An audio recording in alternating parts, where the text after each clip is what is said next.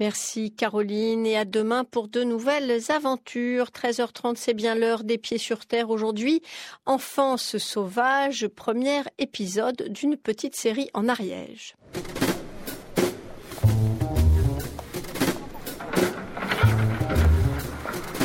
Personne ne sait ce qui se passe aujourd'hui parce que personne ne veut qu'il se passe quelque chose.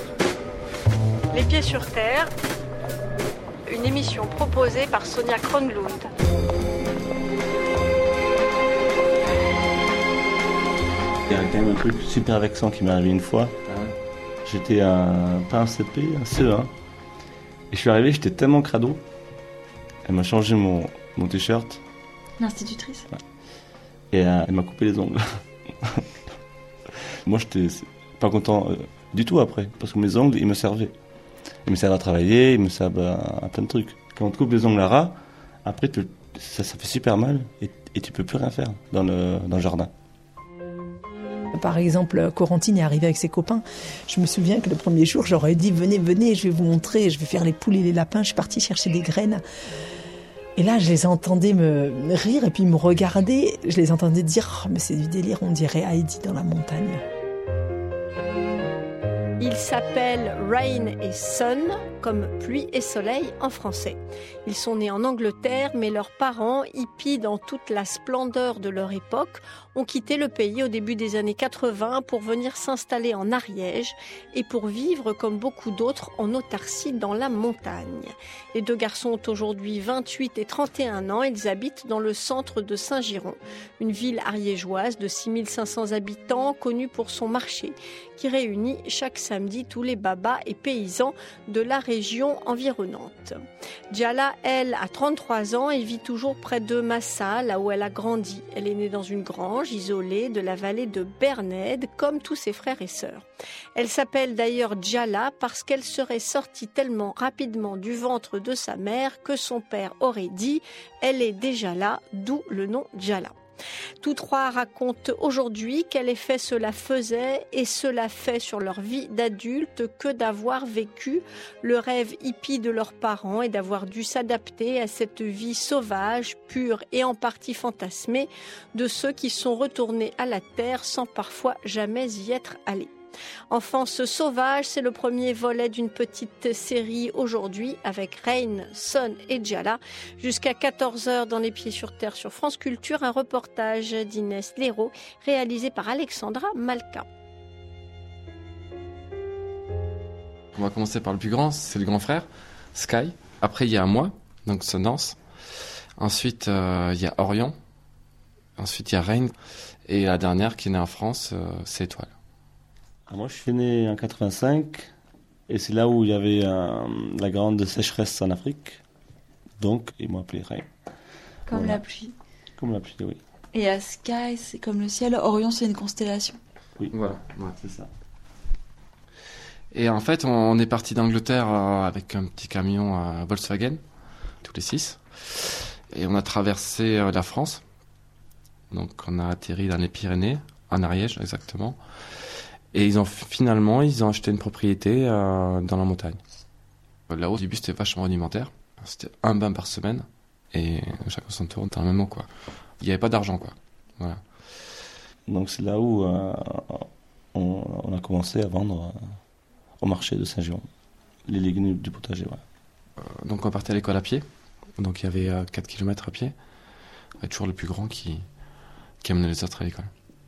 Enfin, moi 4 ans, Ouais. Sun 5 ans et Sky 7 ans. Et quand on rentrait, fallait euh, travailler dans, dans le jardin, une heure, deux heures, voire plus. En hiver, c'était un peu. euh, des fois, on, on descendait en luge. Ou en ski, ça arrivait des fois. Et des fois, on n'y allait pas tout court. Mais bon, on avait quand même plus envie d'aller à l'école à l'époque, parce que sinon, il fallait travailler à la maison, quoi. Voilà, donc euh, l'école à côté, c'était du pipi de chat, quoi. Nous, on vivait sans fenêtre euh, dans ma chambre. Il y avait une fenêtre, effectivement, mais il n'y a pas de vitrage.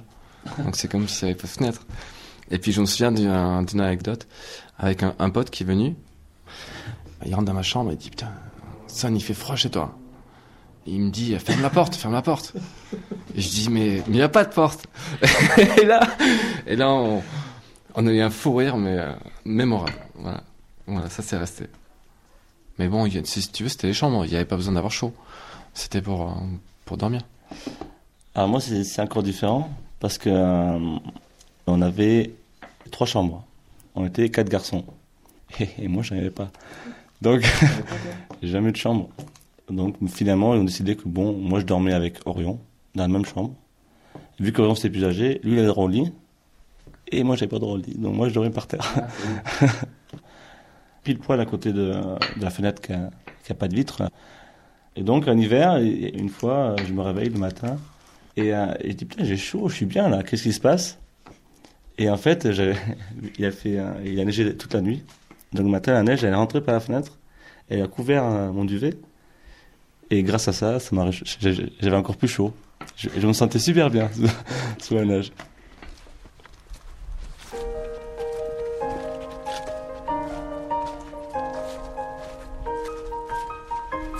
Diala, on va chez vos parents.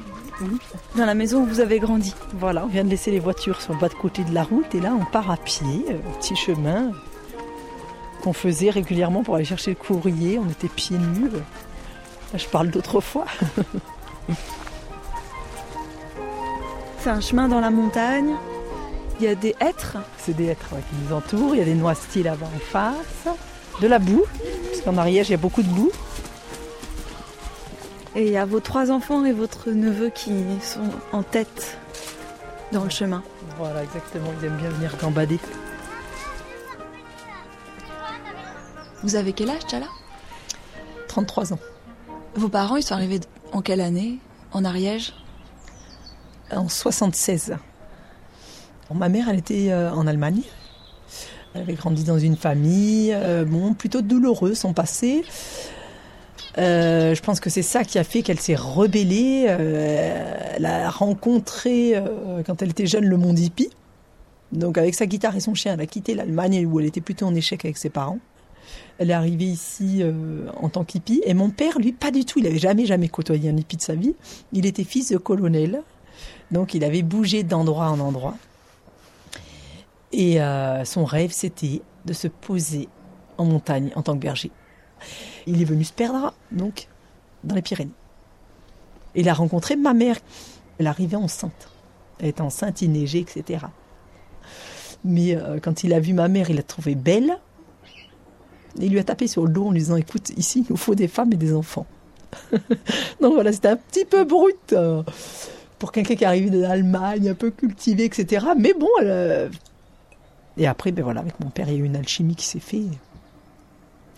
Et donc, mon père était en train de construire une maison.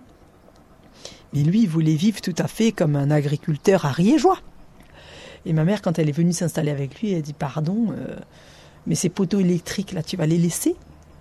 Mon père, il me fait Bien sûr. Enfin, bref, euh, il y a l'électricité sur place. C'est, déjà une chose extraordinaire. Je n'ai pas à la mettre. Et ma mère a dit non, non, mais si moi je vis avec toi, tu me coupes ces poteaux électriques. voilà, en fait, c'est un peu pour vous montrer le caractère de ma mère. Elle voulait se couper du monde moderne. Elle voulait euh, pouvoir vivre en autarcie. Elle voulait se prouver, je pense, que c'est possible de vivre en autonomie complète. Donc voilà la maison de derrière, donc la, la maison de la grand-mère. Elle aurait besoin un peu d'être rénovée. Ça fait longtemps qu'ils l'ont pas. Avec les volets, les vieux volets en bois Voilà, qui partent qui dans tous les sens. Coucou Mélina. Barbara, elle est descendue au jardin? Euh, on habitait euh, en montagne, totalement reculé du, système. Ma mère appelait ça le monde d'en bas. Pas parce qu'ils étaient euh, euh, hautains, pas du tout. C'était plus parce qu'on habitait en montagne. Donc c'est vrai qu'on était en haut de la montagne. Voilà pourquoi on disait le monde d'en bas et nous le monde d'en haut. On n'allait pas à l'école, on était huit enfants et moi je me souviens que bah, petit on gambadait dans la campagne, on faisait des cours avec notre père. Il nous avait appris à lire, écrire et les quatre opérations. L'hiver, par exemple, quand il y avait le temps, tous les jours, il en prenait un par jour. C'était, oh non, comme mon père, il m'appelait, allez hop, là, là, à l'école. Oh, j'étais c'était à contre-coeur que j'y allais, quoi. Mais ma mère refusait tellement tout du monde moderne qu'on n'avait pas de bottes, par exemple, ou de chaussures. On avait des sabots. Donc on mettait du foin à l'intérieur.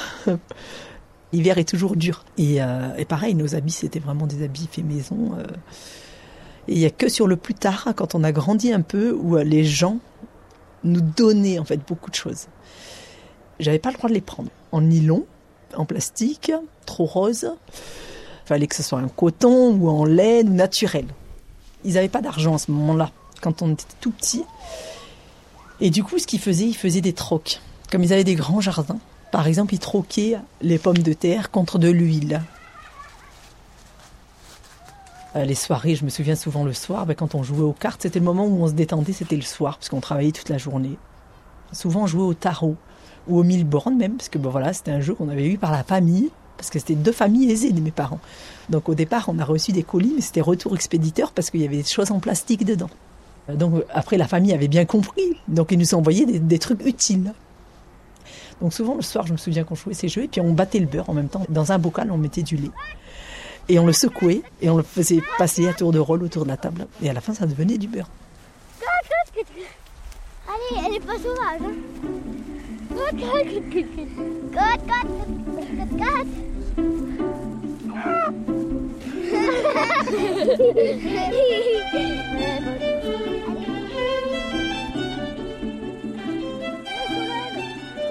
Tu dis, à Ricia et Noah que moi je descends par là. Oui, on part par là, nous. Ils vont à la rivière. Tu leur dis de venir. Dès le matin, il y avait ma mè- mon père est parti aux vaches, traire les vaches. Ma mère se levait et elle appelait euh, un de ses enfants afin qu'on lui aide à faire le déjeuner parce que c'était il fallait faire la pâte à chapati, c'était notre pain. Et mon père donc rentrait avec le lait encore tout tiède. On réveillait les autres enfants. Et là, on on faisait le petit déjeuner. Et du coup, après le repas, ma mère nous départissait les, tâches. Alors, il y avait celui qui, qui partait faire les lits, ranger la chambre, ça c'était les plus jeunes. Ensuite, il y avait ceux qui partaient faire les poules, le- les autres les lapins. Les plus grands qui, eux, avaient des responsabilités plus grandes, qui partaient soit aux vaches, soit faire les lessives, donc allumer le chaudron. Et après, c'était des journées entières à la lessive. C'était une vie campagnarde où le, travail passait. Il fallait travailler pour survivre, quoi. C'était du matin jusqu'à la nuit. Donc voilà. Et souvent, nous, les enfants, on avait une pause parce que ma mère, comme elle était souvent enceinte, elle faisait souvent des siestes. Et donc, pour nous, c'était le moment de répit. Donc, euh, c'était notre moment de, de loisir aussi. On partait euh, soit voir les copains, soit on se rencontrait dans la forêt à mi-chemin. Et c'était notre moment de, voilà, on allait jouer. Et ma mère, euh, un jour, on a eu une grosse confrontation ensemble parce qu'elle m'avait dit que je pouvais aller jouer après que j'ai fini mes tâches. Et une fois que je les avais finies, en fait, il y en avait d'autres. Donc j'ai pas pu aller jouer, je me suis rebellée. Et je lui ai dit, écoute, t'as fait plein d'enfants pour ensuite t'en servir pour ton usine à travail. C'est pour ça qu'on ne va pas à l'école et on n'a pas le droit d'aller voir nos copains. Je te déteste. Et je vais faire la grève. Eh, vous avez pas le droit d'aller dans le poulailler, hein Ils sont dans la niche. T'as plus dedans. Vous êtes allé quand même euh, enfant dans le monde d'en bas? Oui, on y allait parce que on allait voir nos grands-parents. Par exemple, j'avais une grand-mère avec qui on était vraiment très très proches. C'était la, la mère de mon père. Et donc, on allait souvent voir cette mamie magie l'été. Je me souviens rien que ça, prendre le bus après le train. On parlait fort, on criait, on courait dans les couloirs.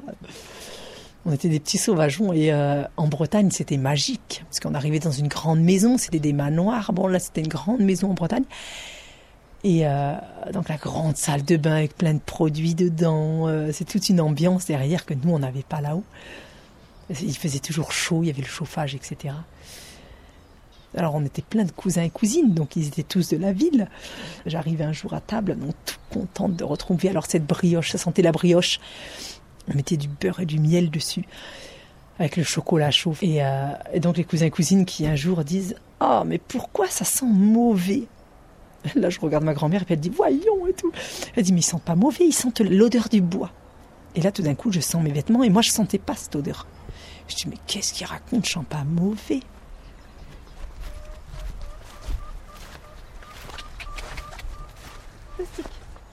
Alors, il y a eu une sortie en ville qui était très forte. J'étais jeune, je devais avoir 10 ans. Et quand on est rentré dans la ville avec la charrette et l'âne, ma mère, elle se mettait loin pour ralentir les voitures. Et là, je me souviens tous les gens qui nous regardaient. Et, en fait, eux, eux, les gens, ils hallucinaient. Ils croyaient que c'était un spectacle qui allait se dérouler. et quand on a vu leur regard, c'est là où moi, j'ai j'ai pris conscience qu'en fait, euh, Au début, c'était rigolo, intrigant. Je me disais pourquoi ils nous regardent comme ça et tout? Je pensais que c'était eux qui étaient différents, puis j'ai vite compris que c'était le contraire. En fait, c'était nous qui étions différents qu'eux.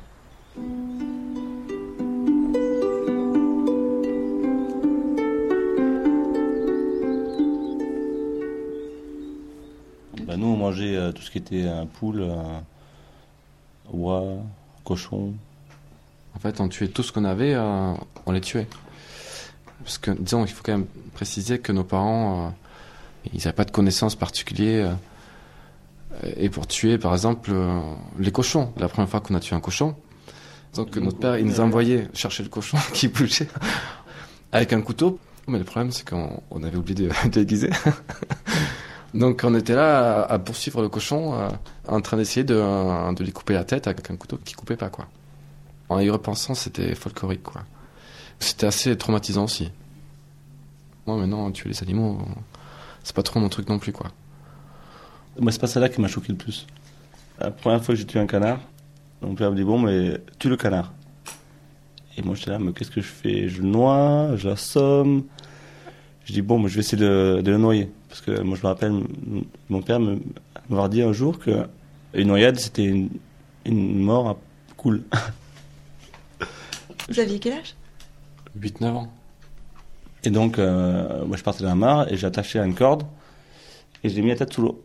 Sauf que pour noyer euh, un canard sous l'eau, c'est pas, pas aussi facile qu'on le pense.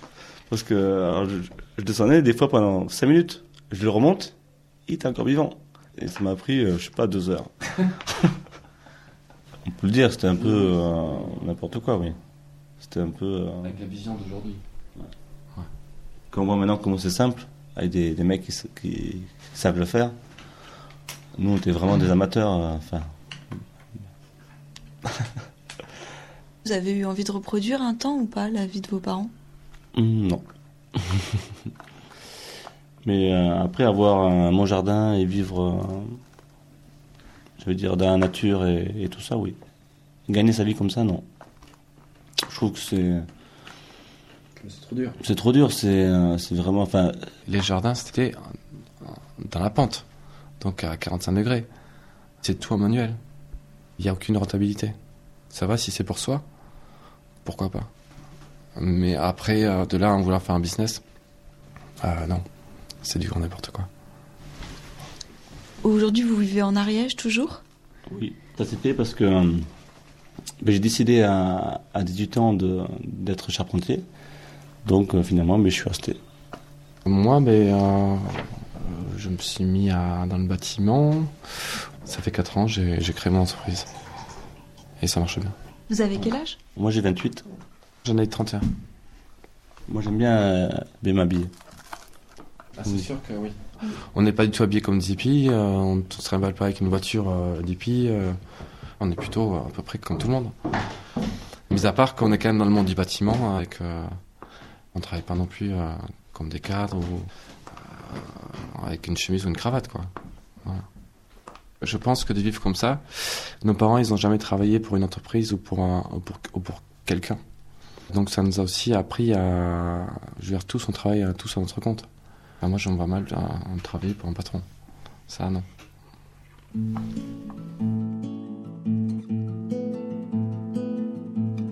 Ma mère souvent elle disait, tu sais, vous, vous savez pas la chance que vous avez d'être ici, justement, d'être entouré d'une telle nature.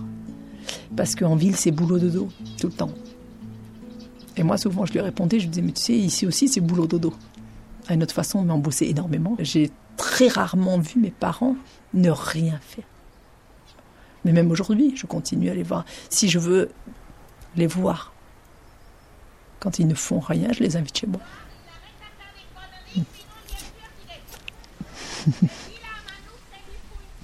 Et c'est la grand-mère avec ses petits-enfants qui sont en train de foutre le souk. Regardez, elle est là-bas en face. Elle va aux patates. Je vais quand même aller récupérer mes enfants. Harry, tu me rejoins soit en bas là, le mieux par là, ou aux voitures. Vous avez souvent crié dans la vallée En fait, tout le temps, parce qu'on n'avait pas le, le téléphone. J'appelais ma copine, ouh, et on avait chacun notre cri. Du coup, on se reconnaissait. Ah tiens, il y a ma copine qui veut me parler. On avait nos codes.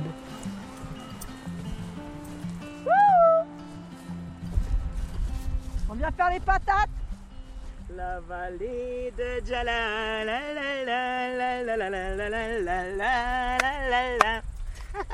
On a chanté ça à l'époque, toujours avec les enfants. Moi, j'aime bien faire les pommes de terre. Mais moi, moi, en fait, en vrai, j'aime le jardin. Mais j'aimais pas la corvée quand tu sais que tu vois, tu ramasses les haricots là et tu sais que tu en as pour 4 heures dans le champ. En fait, c'est tout. Tu peux arracher les petits. Je savais pas si je peux les enlever ou pas. Ceux-là non, mais le petit là ouais. Voilà, j'ai grandi à Figuette, mais il y a plein de trucs que j'ai oubliés. c'est marrant parce que tout à l'heure on parlait des habits. Et euh, moi, c'est quelque chose, autant je peux être coquette, autant ça m'est égal de me faire des tâches ou de me salir. Je sais que j'ai la machine qui va le laver. Oh là Et, euh, non, mais c'est vrai. Je trouve c'est grave que pour une tâche, on fout le t-shirt dans la machine à laver. Mais tu te rends compte Non, mais Ces tonnes de produits qui partent dans la terre pour une petite tache sur un t-shirt blanc. C'est pas ça Mais que c'est la cata. Vous l'avez encore votre linge au lavoir? Ouais, bien sûr. Bon, à l'époque, c'était euh, beaucoup plus euh, dur parce que on avait donc sept enfants en affaire dans 10 ans, c'est-à-dire j'avais toujours deux bébés dans les couches en même temps. Et on n'avait pas des couches jetables comme maintenant, c'était des couches en tissu. Donc ça faisait 40 couches par jour. Et je les lavais tous les jours. Et Barbara, elle criait Diana, va laver les couches au lavoir Non, toi, quand tu étais grande. Ah, au Et début, moi, je disais c'était moi qui faisais toujours ça. Ouais, c'est ça. Barbara, regarde Ah, la ribambelle arrive. Venez manger les carottes. Les carottes, les carottes, les carottes Il y en a là-bas, moi, si vous pouvez vous trouver une carotte.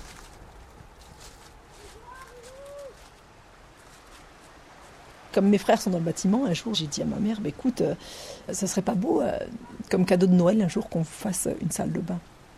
Une vraie, le confort et tout. Elle m'a regardé droit dans les yeux, elle a éclaté de rire, elle a dit, de mon vivant, jamais.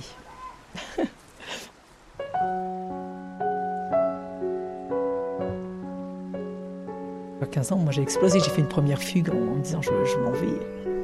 En fait, je suis partie parce que moi j'étais la première des, des huit enfants à me poser le pourquoi des choses. J'avais envie de sortir, de voir à l'extérieur ce qu'il y avait. Toujours. Et, je suis partie. Je suis partie en courant à travers la forêt. Enfin, je voulais pas vivre leur vie. Et euh, mon père, quand il a vu que je suis pas rentrée, euh, le lendemain, il est venu me chercher. Il dit écoute, on a bien réfléchi et euh, voilà, tu as la possibilité de faire un apprentissage à tel endroit, donc en boulangerie, si tu veux, tu pars. Est-ce que ça te va? Et là, bon, pour moi, c'était euh, c'était l'inimaginable qui se produisait. J'ai eu mon premier appartement, donc. euh, D'un côté, j'étais très contente. Et de l'autre côté, euh, j'ai découvert en fait la solitude. D'abord parce que je travaillais la nuit. Et deuxièmement parce que j'habitais seule. Et quand vous avez passé une vie entière à vivre peut-être en autarcie, mais avec vos animaux, avec vos frères et sœurs, avec votre famille, on était très liés du coup, on était vachement soudés. Et bien, cette solitude, elle m'a fait vraiment bizarre. Alors au début, je suis arrivée souriante, tout ça, bah, personne me souriait, personne me disait bonjour, on est en ville quoi.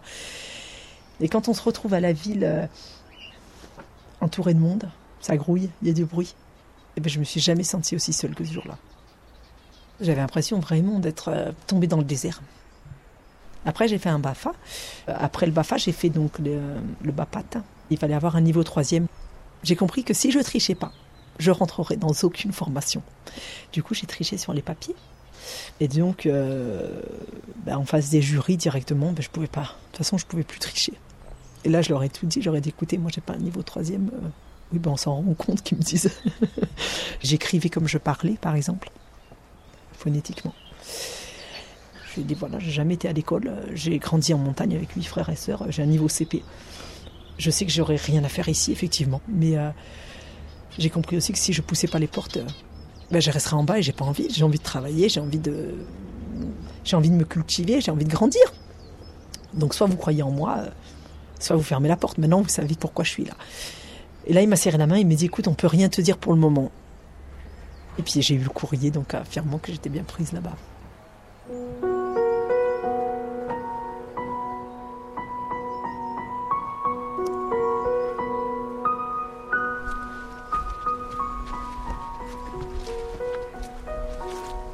Je vis entre les deux villages. Je suis revenue aux racines aussi, en Ariège.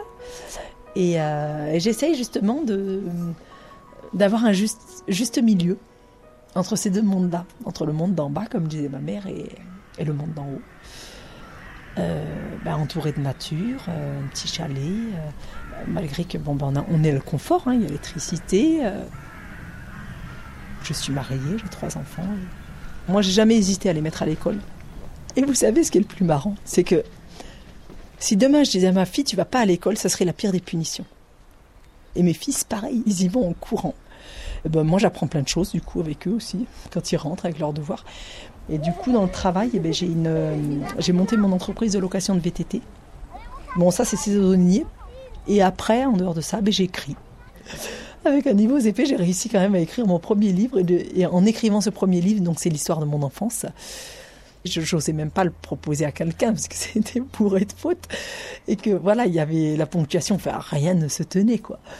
Et un jour, euh, j'ai demandé à un prof de français que je connaissais, qui connaissait aussi mon, mon passé.